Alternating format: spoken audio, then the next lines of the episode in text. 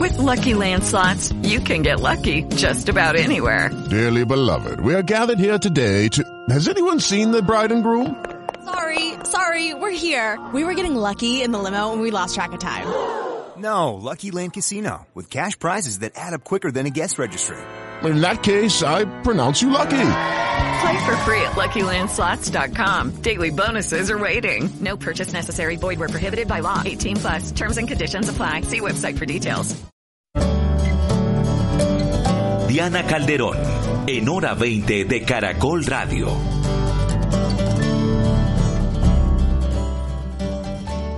Bienvenidos. Aquí empieza Hora 20, un debate hoy para hablar de los hechos de la coyuntura. Estaremos analizando el periodo de 157 organizaciones eh, que le han pedido al presidente Duque para que sea ratificado cuando antes el acuerdo de Escazú. Eh, el Congreso no ha ratificado la participación del país en dicho acuerdo. También debatiremos sobre la compleja situación de inseguridad en Cúcuta. Se repite nuevamente un atentado en la ciudad fronteriza. Y por último, una opinión sobre el nombramiento de Alberto Carrasquilla como codirector del Banco de la República. Gracias por estar con nosotros, Rodrigo Pombo. Muy buenas noches. Muy, muy buenas noches. Gracias por la invitación, Diana, y qué bueno ver otra vez a Alfonso Prada, que hace mucho tiempo no me tocaba con él. A Gabriel Vallejo y a todos un abrazo. Muchísimas gracias por la invitación. Así es. También está con nosotros Lina Muñoz Ávila, que es definitivamente la experta en este tema del acuerdo de Escazú. Gracias por estar con nosotros, Lina. Muchas gracias, Diana, por la invitación y buenas noches a toda la audiencia. Alfonso Prada, buenas noches. No le estamos oyendo a Alfonso todavía. Como siempre, comienzo a hablar sin escuchar el botón que, corresponde. Pero estaba agradeciéndote, Diana, la invitación y al saludo de Rodrigo. También es un gran placer verlo. Lo escuché mucho durante su intensa gestión radial eh, y con sus opiniones siempre inteligentes. Al representante, al, al, congresista, un saludo muy especial y a nuestra experta Lina, que esperamos que nos oriente bastante en el tema. Gabriel Vallejo, congresista del Centro Democrático. Buenas noches. Diana, muy buenas noches. Un saludo para ti, para todos los oyentes de Hora 20, por supuesto, mis compañeros de panel, a Rodrigo, un gran saludo, Alfonso, Alina, y bueno, feliz de estar aquí en Pereira, hoy de cumpleaños número 158 años estamos cumpliendo aquí en la querendona trasnochadora y morena. Pues felicitaciones para la gran Pereira.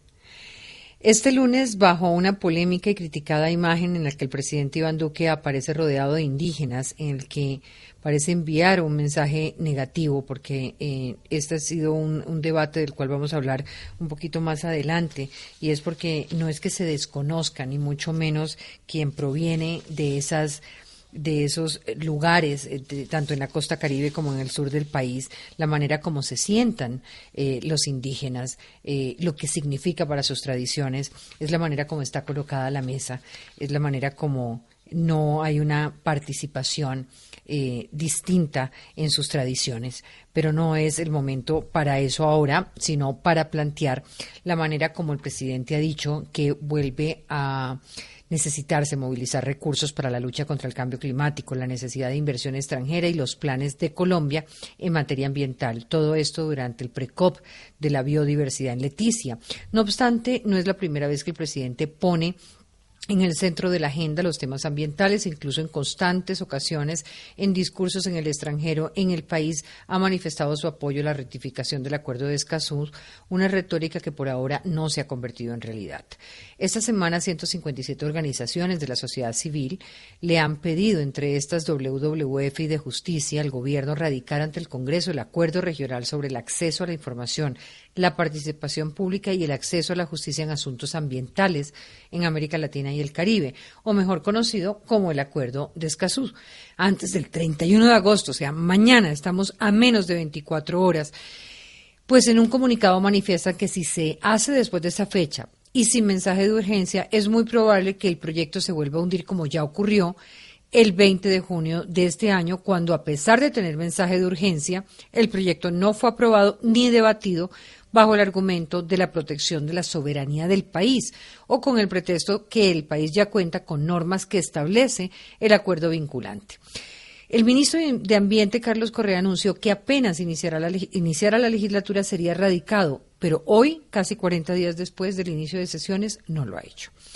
Este acuerdo, para nuestros oyentes, que tomó dos años prepararlo, fue firmado por 24 países, ratificado hasta el momento por 12 y entró en vigor desde el 22 de abril del 2021. ¿Y qué objetivo tiene? Permitir el acceso a la información en materia ambiental, permitir la toma de decisiones y fortalecer la participación ciudadana, pero que sea Lina la que empiece Lina es experta en el acuerdo, tiene una especialización en la maestría en Derecho y Gestión Ambiental de la Universidad del Rosario. Lina, ¿cuál es la importancia del acuerdo de Escazú para el país y por qué debería ser ratificado cuanto antes? Bueno, Diana, es importante decirle a la audiencia que el acuerdo de Escazú es un tratado que aborda tres derechos fundamentales que ya existen en la legislación colombiana, pero cuyo énfasis está en su efectiva implementación. Es muy bien sabido que en Colombia tenemos una gran, un gran marco y un gran número de normas que se refieren a temas ambientales o que abordan derechos fundamentales, pero es realmente interesante que la brecha que existe entre la consagración y estas normas nos han ubicado en los rankings internacionales como uno de los países con el mayor número de conflictos ambientales a nivel global. Y como si esto fuera poco, Colombia ocupa el podio doloroso, aterrador y lamentable de ser el país del mundo en donde más asesinan personas por defender el ambiente líderes rurales, líderes urbanos, personas que defienden los bosques, los ríos, la biodiversidad, personas que protegen los parques nacionales, son amenazadas a diario, asesinadas y hostigadas, no solamente ellas, sino también sus familias. Y el Estado colombiano ha demostrado una absoluta incapacidad de hacer frente a esta dramática situación y de poder abordar de manera efectiva sus conflictos ambientales. Entonces, tenemos una, pregunta acá y es, ¿qué mecanismos de protección del medio ambiente otorga el acuerdo y qué mecanismos otorga para estos puntos que usted plantea? El Acuerdo de Escazú fortalece los estándares en información, en participación y en justicia. Por ejemplo, para el caso colombiano, nosotros tenemos una participación que es bastante débil por parte de las comunidades en procesos de toma de decisiones. Si es que nos invitan a participar, lo hacen solamente antes de que la decisión se tome, pero no contamos con mecanismos de participación obligatorios para etapas durante y después de la toma de la decisión. ¿Qué pasa cuando un proyecto de desarrollo, llámese un proyecto extractivo un proyecto de infraestructura, se desarrolla por 50 años? El operador podría terminar el emprendimiento sin que un solo mecanismo de participación se haya realizado porque estos mecanismos no son obligatorios en nuestro país. Entonces, si bien el acuerdo no nos dice dice, cómo debemos hacer la participación, si es una apertura a que el gobierno tome una medida contundente para que la legislación nacional se ordene y para que se pongan reglas claras sobre cómo deberían llevarse a cabo esos procesos participativos. Lo mismo pasa en información y en justicia. Y sin duda alguna, Diana, sobre el tema de las personas defensoras del ambiente, el acuerdo de Escazú establece un escenario muy importante para lograr cooperación y fortalecimiento de capacidades para poder trabajar de forma efectiva con las necesidades de estas personas que tanto reclaman ellas mismas la ratificación del acuerdo de Escazú. Muy bien. ¿Qué podría haber detrás de la negativa de algunos sectores de ratificarlos? Algunos dicen que esto ya está en la normatividad colombiana y que por lo tanto no aporta. Lina. Diana, yo creo que hay una errada interpretación del acuerdo, no sé si malintencionado o no, preferiría pensar que es más bien una incorrecta lectura de su articulado y de su efectiva, de sus efectivos alcances sobre la legislación nacional. Creo yo que hay una lectura errada del sector privado, de algunos empresarios, de algunos congresistas que leen cosas que el acuerdo no dice, que el acuerdo no propone y cosas que incluso podríamos tildar de falsas o mentirosas.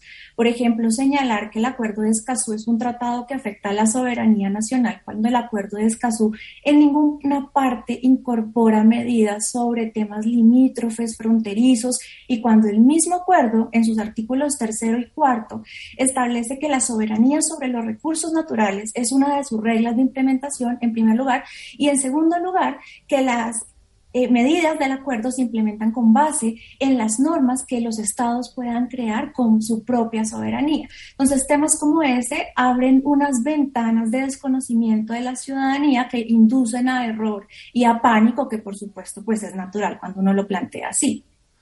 Ya vuelvo con usted para otras preguntas. Ahora quiero para el panel una primera mirada a este pedido de las 157 organizaciones y al tiempo el discurso del presidente en protección ambiental y en recursos. ¿Cómo se entiende la situación? ¿Qué es tan necesario consideran ustedes que es el acuerdo?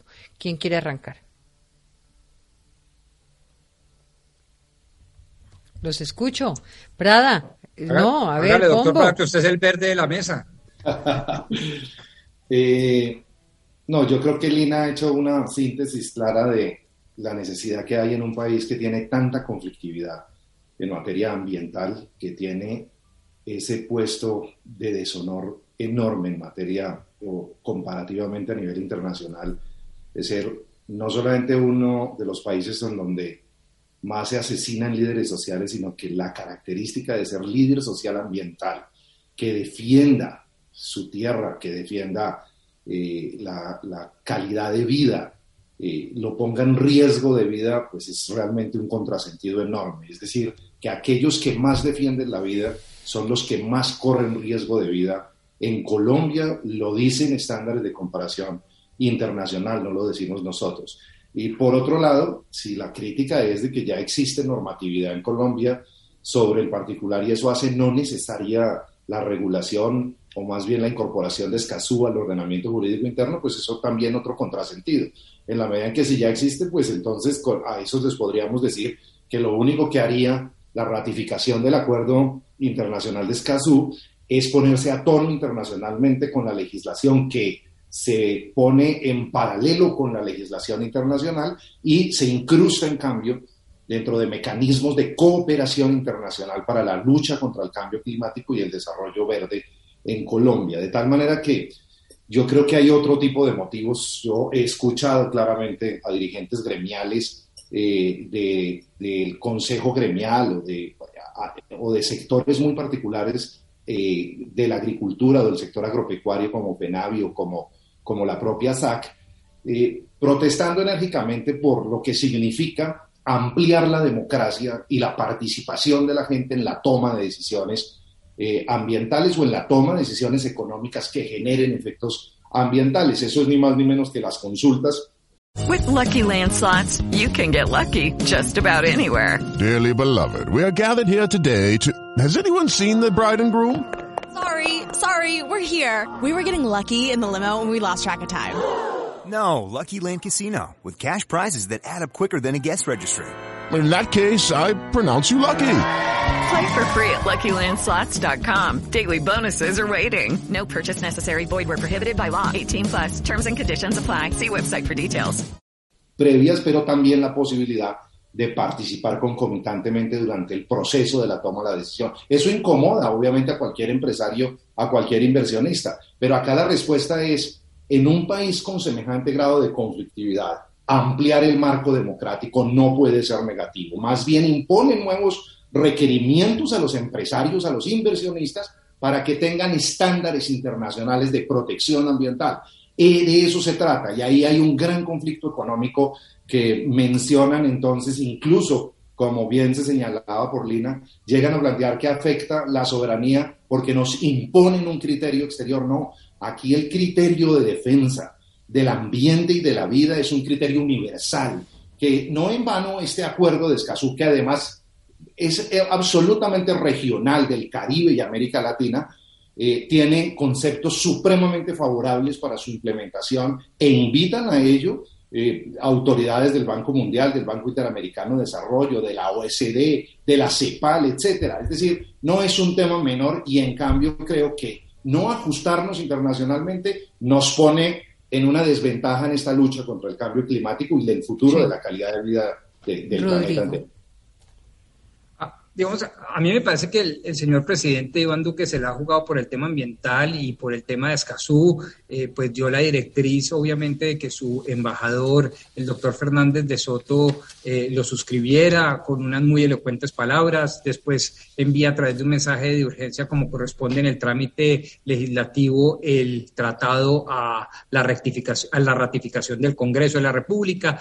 Es decir, ahí hay muy buenos argumentos y ya los ha hablado la profesora Lina y ya los ha, digamos, politizado en el buen sentido de la palabra el doctor Prada y todos esos bienvenidos. Yo haría unas reflexiones complementarias. Eh, la primera es que ciertamente hay un, digamos, un conjunto, un nudo de decisiones que bien podrían tratarse a través del ordenamiento interno. Yo creo que la ley estatutaria 1755 sobre información es muy completa, mejorable como todas, pero pues digamos ahí tenemos esa herramienta.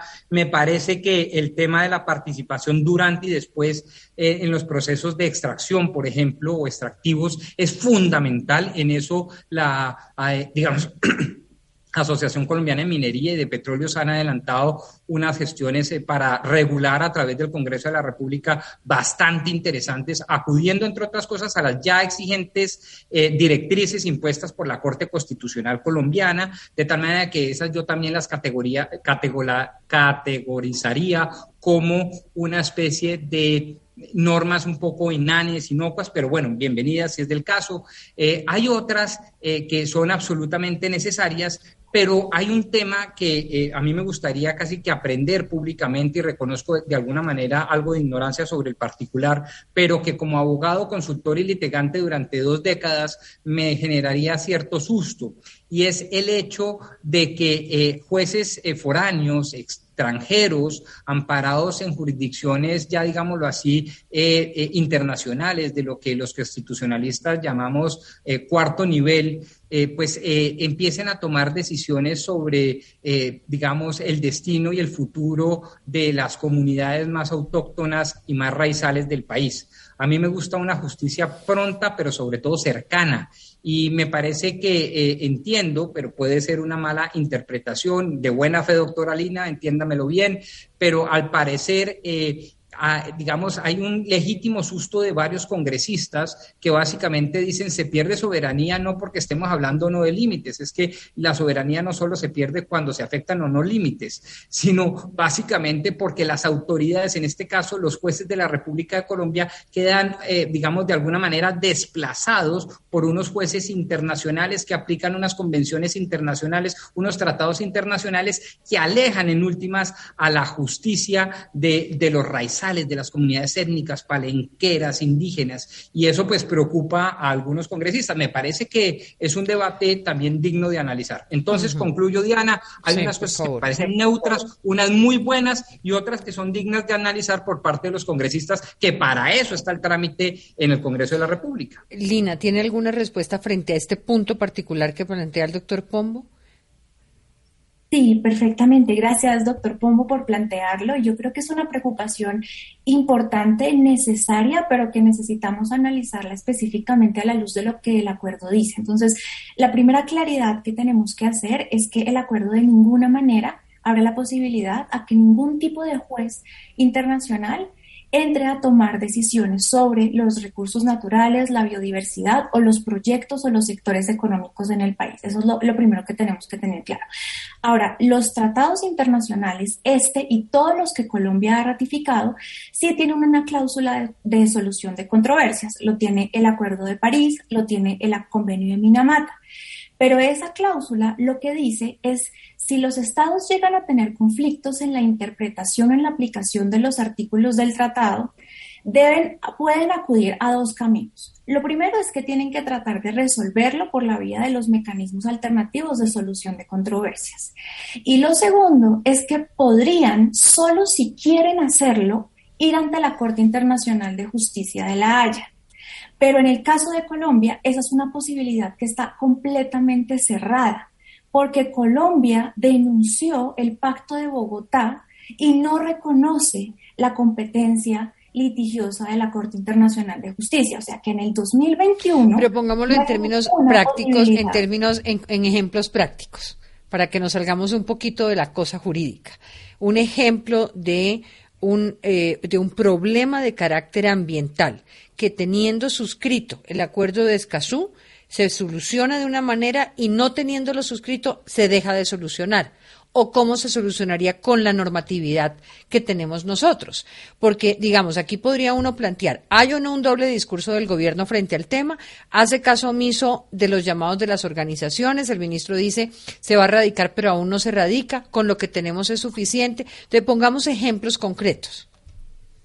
Podemos pensar en un ejemplo donde se va a hacer un proyecto de desarrollo en una comunidad rural. Con la normatividad actual que tenemos en Colombia para que las comunidades conozcan el estudio de impacto ambiental, el diagnóstico ambiental de alternativas del proyecto. Necesariamente tienen que conocerse el marco jurídico nacional, presentar un derecho de petición y esperar a que les respondan y sin saber si esa información les va a llegar en el tiempo previsto, pero adicionalmente no hay un derecho, una, unas características ambientales específicas para que ellos puedan acceder a esa información. Ahora, la mayoría de la información de este tipo está o en las oficinas en carácter físico o de manera digital, lo que dificulta mucho que las comunidades que están en los lugares más apartados de nuestro país puedan tener esa información que está principalmente en español, que los estudios de impacto ambiental de un proyecto de estos tipos, de los que les estoy hablando, pueden tener mil páginas perfectamente. No contamos con resúmenes ejecutivos para que cualquier colombiano pueda entender de qué se trata ese documento. Y pensémoslo en materia de acceso a la, a la participación. Como les mencionaba, en Colombia no hay ningún mecanismo de participación obligatorio para para las personas que no hacemos parte de los grupos étnicos. Es decir, si yo no soy indígena, si yo no soy raizal, si yo no soy afrodescendiente, todo el proceso puede pasar sin que se me inviten una sola vez a participar. Hay un momento que se llama la, real, la reunión de socialización, pero eso puede ser el todo y la nada y no garantiza la participación real y efectiva de la que han venido hablando la Corte Constitucional en sus diferentes sentencias y por falta de esto es que los casos llegan por tutelas o por populares a la justicia y los proyectos se detienen. Eso es lo que causa inseguridad jurídica y lo que afecta a las inversiones, la ausencia de información y de participación. No, doctor Vallejo, ya le doy la palabra a Rodrigo. Ana, yo, yo creo lo siguiente y lo voy a hablar por lo menos como congresista. Yo, digamos que la aclaración que hace Lina sobre el tema, por supuesto la intervención que hace Alfonso y Rodrigo desde la visión un poco política, pero yo quiero decir lo siguiente aquí hay una gran eh, duda y, preocupación desde el Congreso de la República, y esto es válido porque además la experiencia lo ha demostrado, de que este acuerdo nos, eh, nos genere un problema de activismo judicial en materia ambiental.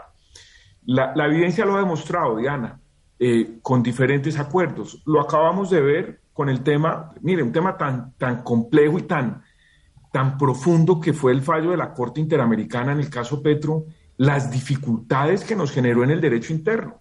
Colombia, en ese caso, se dio soberanía, no la soberanía, como decía bien eh, Rodrigo, frente al tema del límite, sino soberanía en su diseño institucional. Y eso mismo, hoy, si usted me lo pregunta, es la mayor preocupación que tenemos frente al acuerdo de Escazú, es cómo nuestros operadores judiciales, que no están preparados en los temas ambientales. Óigase bien, Diana, los operadores judiciales en Colombia, los jueces, los magistrados, pues como les toca conocer de todos los asuntos, Rodrigo sabe más de eso que yo, pues finalmente a veces terminan en los temas ambientales haciendo un activismo judicial supremamente peligroso. Segundo, Diana, se lo digo con franqueza cuando uno lee el texto del acuerdo de Excasú, que únicamente son buenas intenciones. Aquí no se resuelve absolutamente nada y si por el contrario se abre una puerta enorme para que Colombia sea objeto de ese activismo judicial que es muy peligroso. Y le pongo el ejemplo.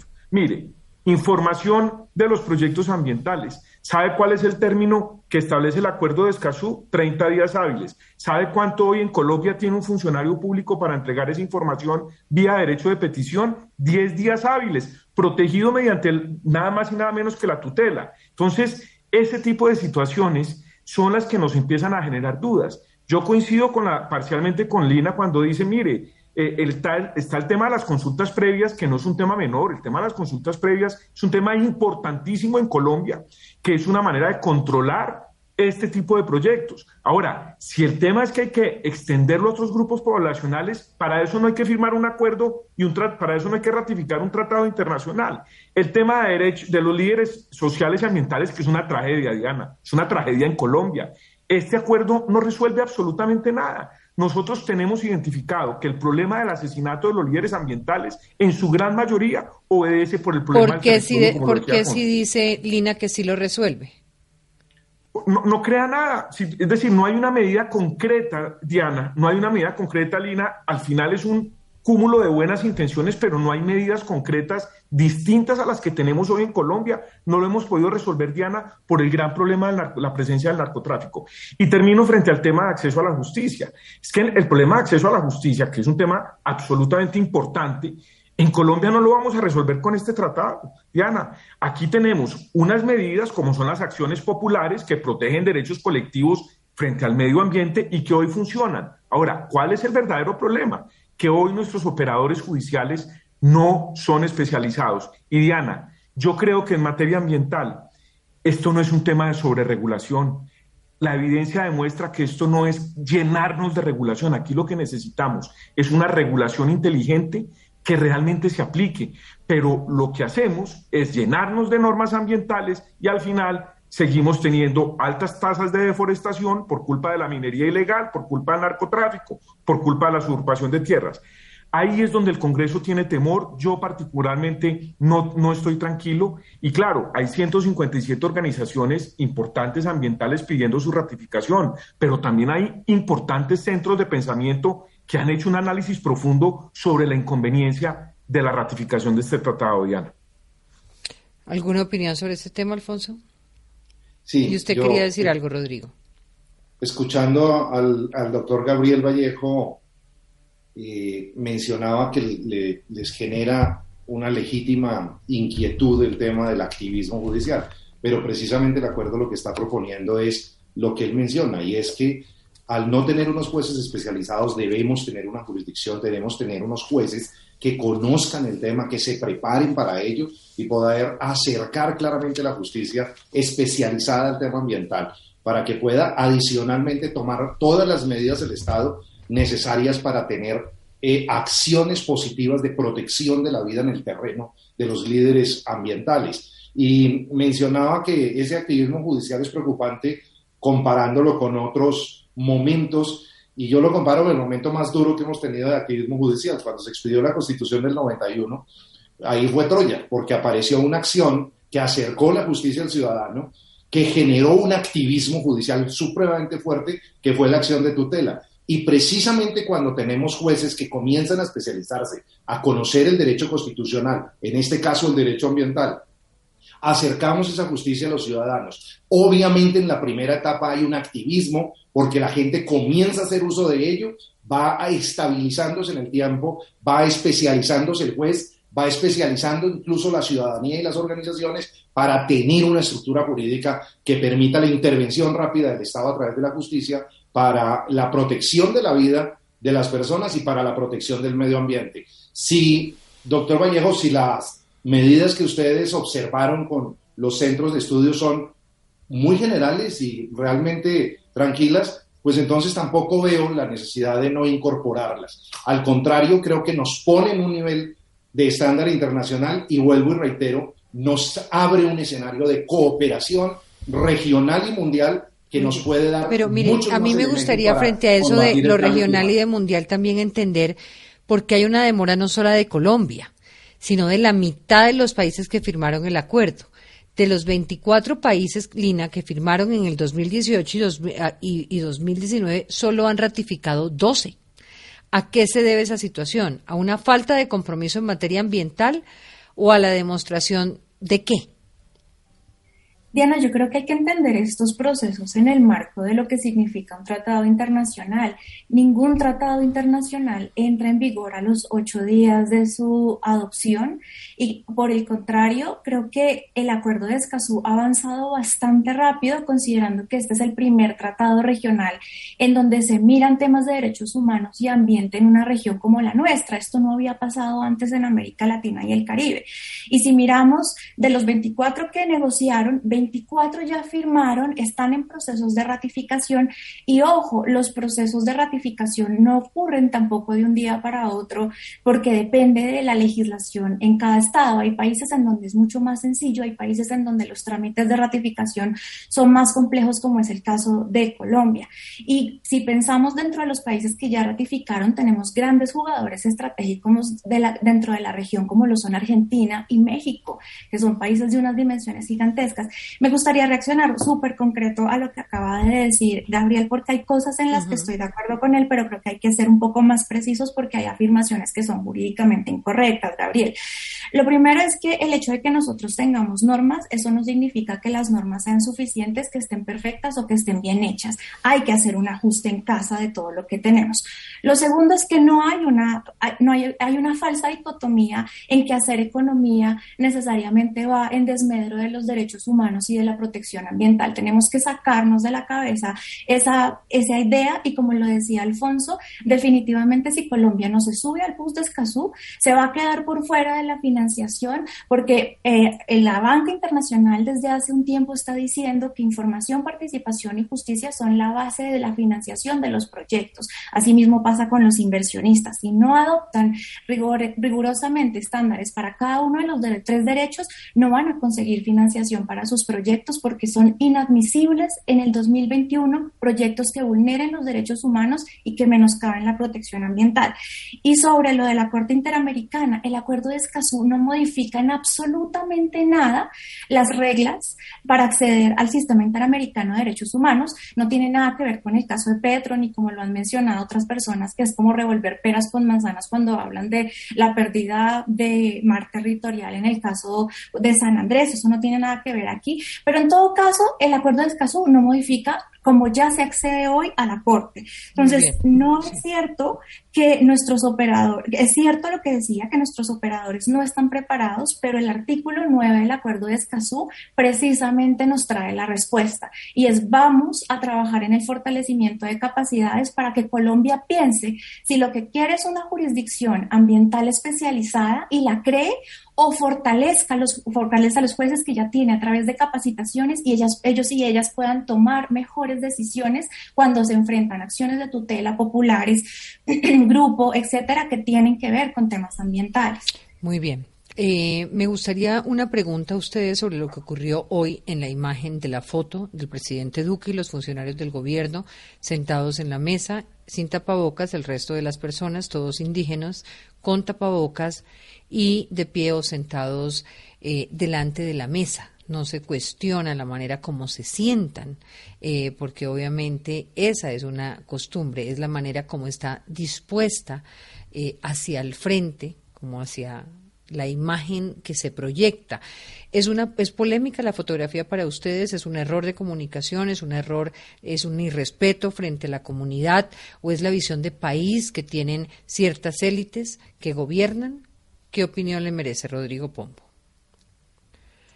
No, pues, pues ninguna de esas, francamente. Yo creo que tenemos que entrar en una especie de psicología colectiva de entender que fundamentalmente estamos en presencia de una comunidad muy compleja, absolutamente numerosa, cerca de 50 millones de habitantes, en donde yo la, la, la clasificaría incluso como eh, una sociedad eh, absolutamente mestiza.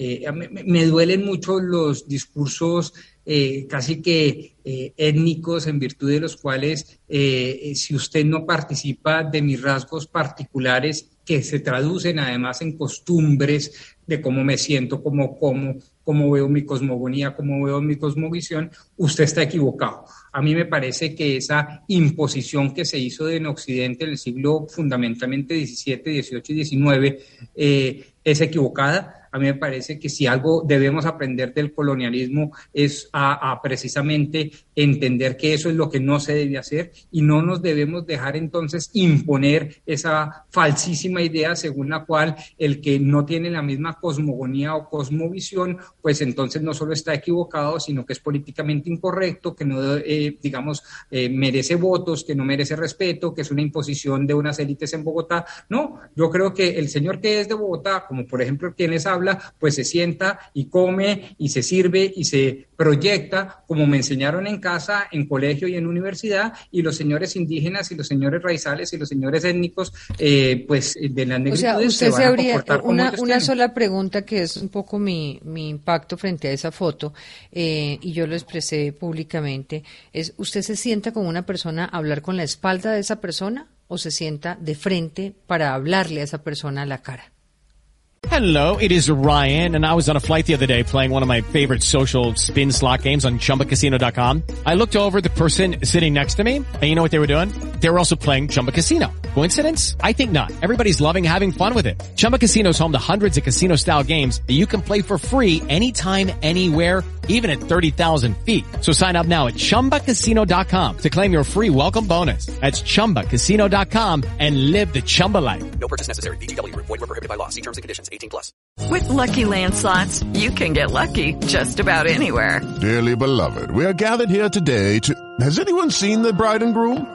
Sorry, sorry, we're here. We were getting lucky in the limo and we lost track of time.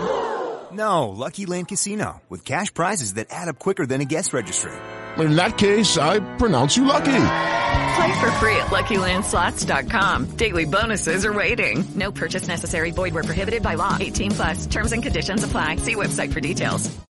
Pues yo me siento como me inviten y cuáles sean las, digamos, las reglas de juego de quien invita, eh, pero no me sentiría, digamos, en Doctor una Rodrigo Pombo, le voy a repetir la pregunta conociéndolo a usted. Si yo hago este programa y en este momento, eh, para quienes nos están viendo, hago me da la espalda. le doy la espalda y sencillamente empezamos a hablar. ¿Cómo se siente usted frente a eso? O... Pues a mí no me gusta porque en mi cosmogonía y en mi cosmovisión eso no es, digamos, lo más eh, estético por un lado y lo ideal por el otro. Pero si a mí me dice, oiga, en mi comunidad raizal así nos comunicamos o estamos No, no, en una es que especie de no- catarsis es que lo que lo que usted no ha entendido es que ellos no se comunican de espalda entre ellos. Ah, bueno. ni, ni entre nadie. Perfecto. ellos se sientan Bueno, así, perfecto. pero no se comunican de espalda. Pero- o sea, me- no me- hablan de a- a- espalda a la el- el- gente. No, de acuerdo. El, el punto es que independientemente que a Rodrigo Pombo le guste o no, lo que creo es que no debemos hacer de esto un florero de Llorente para dividirnos como sociedad. Me parece que entendemos, debemos entender como sociedad, y lo dije al principio, es una especie de psicología colectiva de que hay distintos usos, costumbres y tradiciones en los sectores poblacionales de Colombia y lo respetamos. Y si eh, pues se me da las, pues me dieron la espalda, pues yo seguramente No me voy a no, sentir si me incómodo. dieron la pero ya. Ok. Eh, Gabriel Vallejo. Ana, yo tengo que confesar que a mí la, la foto sí me generó inicialmente impacto. Yo, digamos que yo dije, ¿qué es esto tan raro, cierto? La, la explicación que dan es que los, digamos, los, los pensadores, eh, tengo entendido que quienes se sientan en esos butacos son los pensadores de la, digamos, de, de la tribu indígena. Pero, pe- pero sí, digamos que no es una forma de comunicación. A mí particularmente me gusta mirar a los ojos a las personas. Yo quedo es con la duda, Diana, de si, más allá de la explicación de los butacos y de la forma en que se sientan los Es pensadores, que sobre ahí no, sabe que sobre ahí no hay ninguna discusión. Es que No. no, es, es, es, digamos, si no hay una, eh, si el, si la- el indígena que está sentado allí está siendo usado como una especie de adorno o como un interlocutor en el escenario de una reunión. Entonces, No, yo- pero esa es la la pregunta. duda- No es cómo se siente. Aquí todos nos sentamos como querramos. No, Eh, y, además tengo- dentro de las comunidades tra- tradicionales aún más. Eh, ahora, yo he vivido, en, he, he vivido cómo se sientan y cómo conversan en esas comunidades y se hacen unos círculos a través de los cuales hay una integración y una mirada del otro. Eh, acá lo que ocurre frente a esto y es lo que de alguna manera genera un poco como es como acá no hay unos floreros, acá hay unas personas sentadas de la manera como se sientan en buena hora, además todos deberíamos sentarnos igual por todo lo que significa e implica, eh, pero la manera como están dispuestos para la imagen es una, es, me pregunto si no está eh, de alguna manera mandando un mensaje no de, de diversidad y de integración y de acogernos y de entendernos y de comunicarnos, sino de darnos la espalda.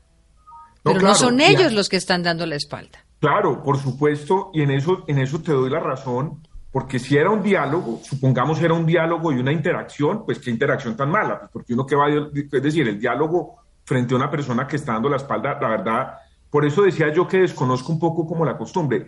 Lo que sí es claro es que si era un diálogo, uno queda con la foto, uno dice, venga, este diálogo con personas que están dando la espalda, realmente, no sé, yo al final lo que quiero decir, Diana, es, eh, la foto genera dudas acerca de esa comunicación, de ese diálogo, porque pues ellos están dándole la espalda al presidente y realmente pues uno diría ahí es por qué no están sentados en el círculo o el presidente está frente de ellos si está dialogando. Realmente eh, sí genera extrañeza y, y bueno, la explicación de la forma en que se sientan creo que quedó a la mitad, porque lo que tenían que haber dicho es si ellos estaban interactuando con el presidente, porque si estaban interactuando con el presidente, perdóneme que le diga, pero pues la forma menos indicada era dándole la espalda. Vamos a hacer una pausa, ya regreso con las otras opiniones.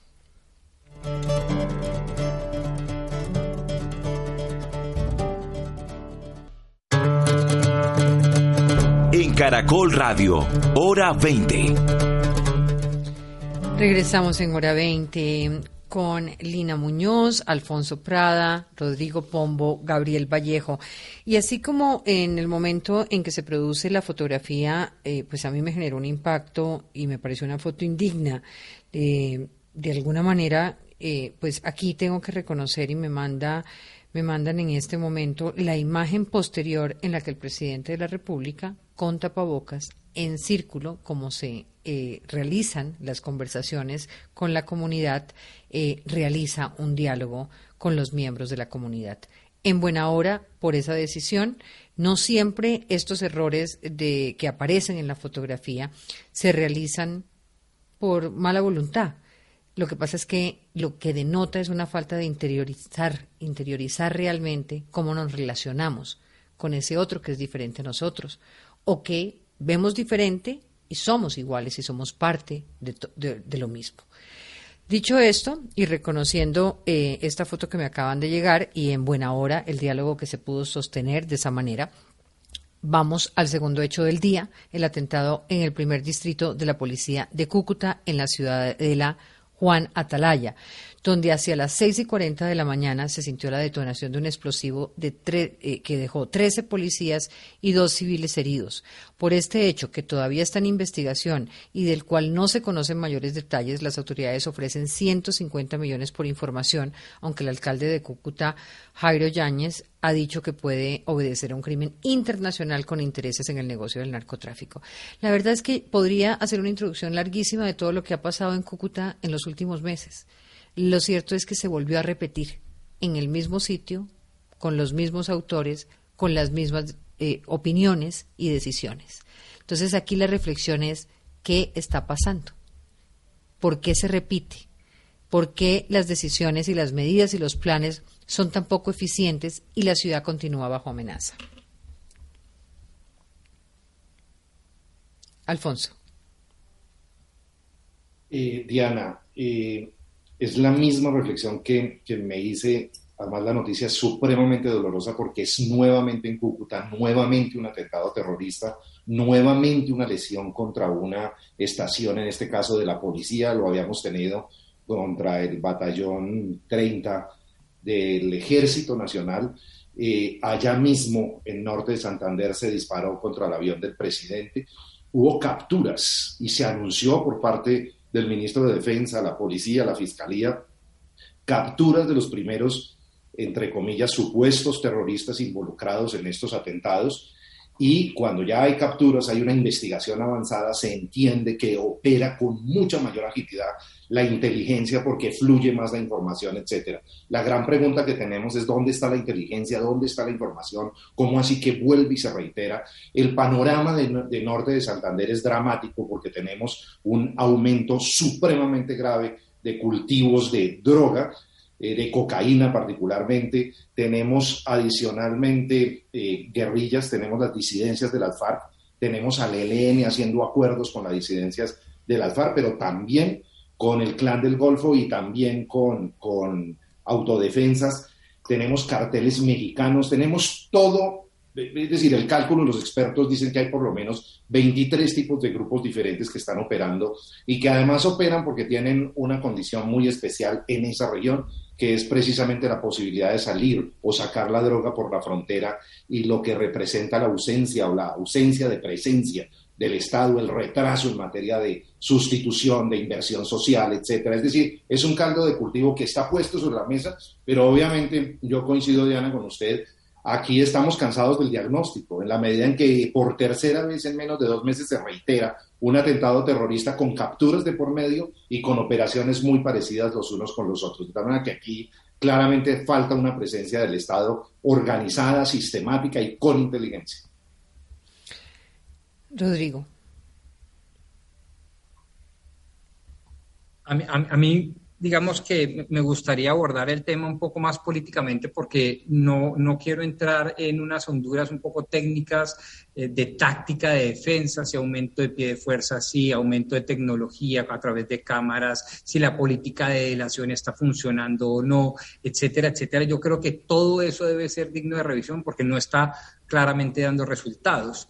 Eh, pero permítame hacer un análisis un poco más de filosofía política en lo que tiene que ver con las naciones eh, contemporáneas. Y yo creo que si Fukuyama, por ejemplo, tenía razón, y yo creo que la tenía, cuando advertía que uno de los grandes problemas de la época contemporánea, una vez caído el muro de Berlín, iban a ser, por ejemplo, los temas de corrupción o los otros, los temas de terrorismo, pues las naciones deben generar unas declaratorias abiertas, sin ambajes, claras y expresas de guerra contra el terrorismo, contra los grupos armados organizados, contra todo terrorismo, independientemente del credo político, económico, religioso o lo que fuere. Eh, a mí me parece que Colombia eh, se atrasó años, yo diría básicamente 12 años en esa declaratoria de guerra contra la delincuencia, contra la criminalidad organizada y sobre todo la más peligrosa y la más efectiva que es la de los famosos grupos armados organizados. Eh, retrocedimos porque creímos que había que entrar en una cultura muy respetable desde el punto de vista moral, pero muy cuestionable desde el punto de vista de la convivencia política, que es la cultura del diálogo con la criminalidad. Yo sí creo que eh, nosotros debemos volver a apreciar, a abrazar con fuerza, con vehemencia, con ahínco, con ímpetu eh, el principio de autoridad. Hay que rodear a las fuerzas del orden desde la sociedad civil para decirles, oiga, ataquen, contrarresten, las, eh, los atentados terroristas y las figuras criminales. Eh, pero eso no se da, digamos, de manera silvestre. Si la sociedad civil, si todos nosotros no abrazamos a las fuerzas del orden, esa guerra de antemano está perdida. Y si no, pregunten al señor Biden en Afganistán. Es decir, si no hay una decisión directa, digamos, reflexiva, encaminada directamente a atacar el meollo del asunto de la criminalidad contra el terrorismo a través de las fuerzas institucionales y el monopolio legítimo de la fuerza, estamos perdidos. Y creo que ese debería ser mi mensaje el día de hoy. Gabriel. Diana, no, la, verdad es que, es que es una noticia absolutamente triste. Eh, yo no sé, yo cada vez que uno se levanta y ve estas noticias, uno, uno queda preocupado. Yo, yo se lo digo, hoy uno de los problemas de seguridad nacional más grandes que tiene este país está en el norte de Santander, está en Cúcuta. Lo que están padeciendo y viviendo nuestros hermanos cucuteños y en general el norte de Santander, y lo decía Alfonso, es dramático. Y queda uno con un sinsabor, porque, porque al final uno, y usted lo hacía en la pregunta, bueno, ¿qué es lo que está pasando? Es decir, ¿por qué se está repitiendo sistemáticamente este tipo de ataques que son supremamente graves, Diana. Es decir, un ataque en donde quedan, resultan heridos más de 10 militares, civiles. Es decir, ese es un ataque absolutamente grave. no sé, yo, yo creo que, que aquí lo único, y coincido con Rodrigo, eh, es exigir autoridad, autoridad, autoridad y más autoridad, eh, que, la, que las fuerzas de seguridad del Estado primero nos expliquen con, con rapidez y nos digan qué es lo que está ocurriendo en, en Cúcuta, qué es lo que está ocurriendo en Norte de Santander. Por supuesto, uno, digamos que uno saca conclusiones a priori, entonces uno sabe el tema del catatumbo, uno sabe el tema de las disidencias de las FARC, del ELN, el problema grave que hay frente al tema de la frontera, eh, pues es, es, es, completamente complejo.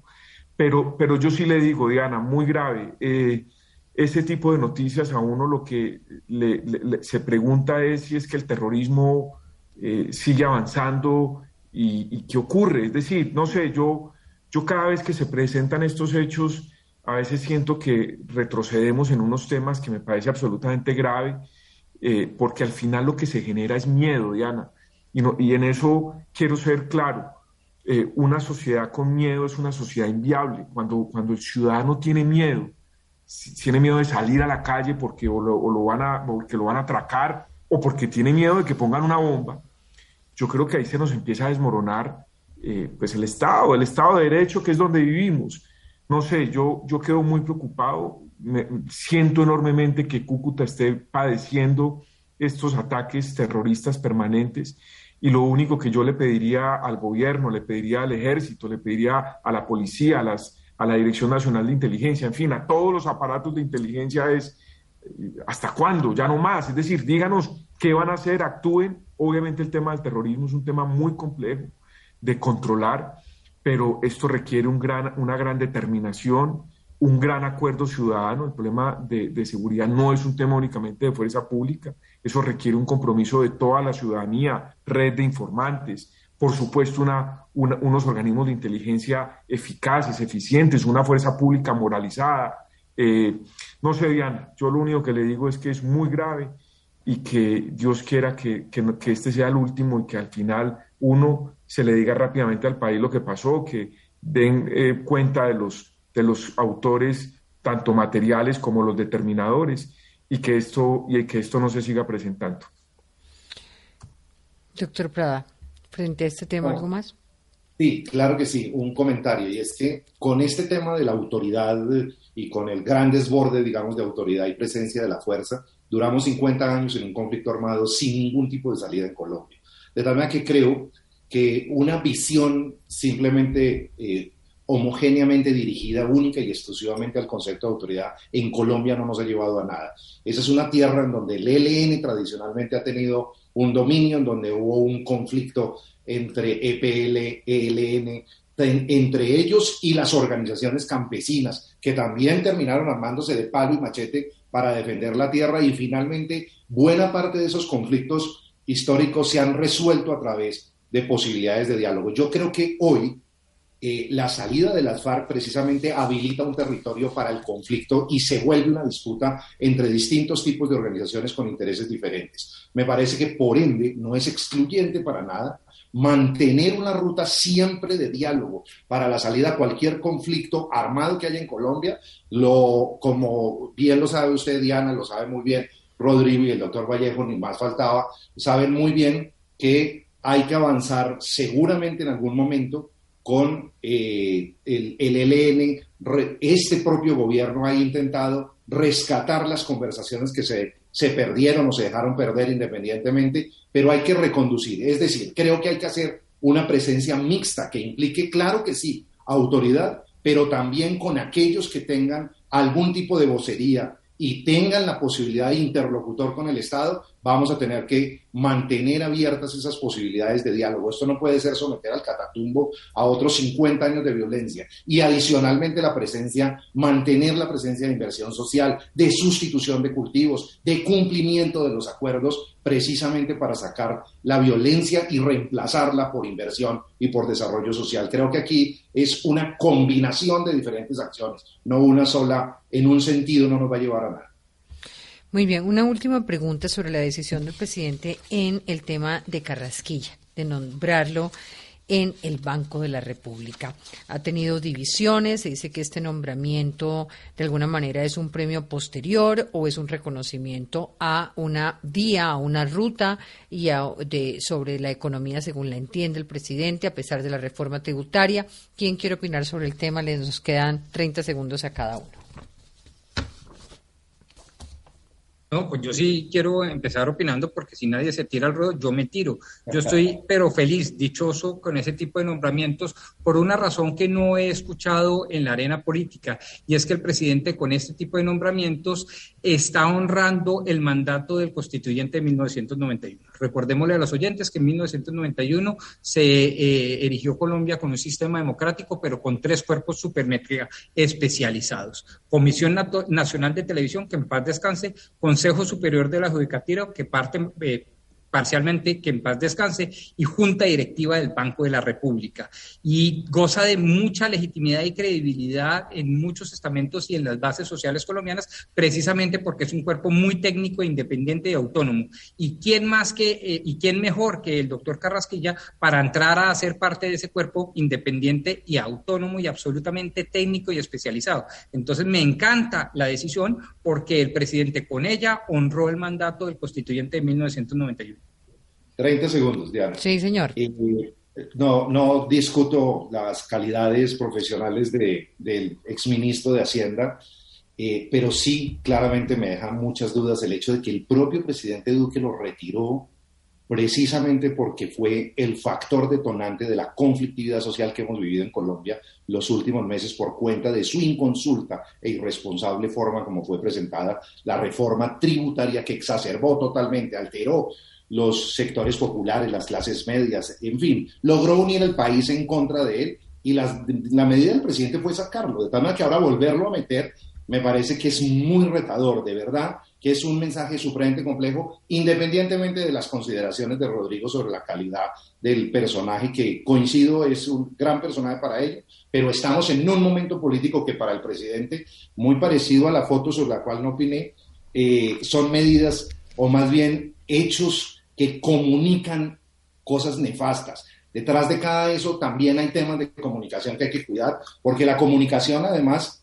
de ser estética o además de ser sustancial, también tiene que ser estética para que sea claramente comprendida por los ciudadanos. Y además, el propio, el propio doctor Carrasquilla había escrito desde el año 2000 que no era conveniente perturbar la independencia de la banca central por el criterio señalado por Rodrigo precisamente y metiendo allí ministros o exministros de Hacienda. Para que creo que está lleno de contradicciones. Se nos acabó el tiempo, doctor Vallejo. Le tocaron 20 segunditos. Muy rápido, Diana. Mire, yo a mí no me gusta opinar sobre las designaciones del presidente, pero la mejor señal es que Carrasquilla era muy mal político y muy buen técnico. Eso significa que está llegando al Banco de la República un buen técnico, que obviamente es una decisión impopular del presidente, pero yo creo que eh, resume eso. Al ser tan mal político y tan buen técnico, creo que llegó donde debió haber llegado hace mucho rato. Diana, muchas gracias. Feliz noche. Y, reemplazó a una mujer. Yo creo que ha debido nombrar una mujer. Hay bastantes y muy buenas economistas en Colombia. Del nivel de Gracias a ustedes. Gracias a ustedes.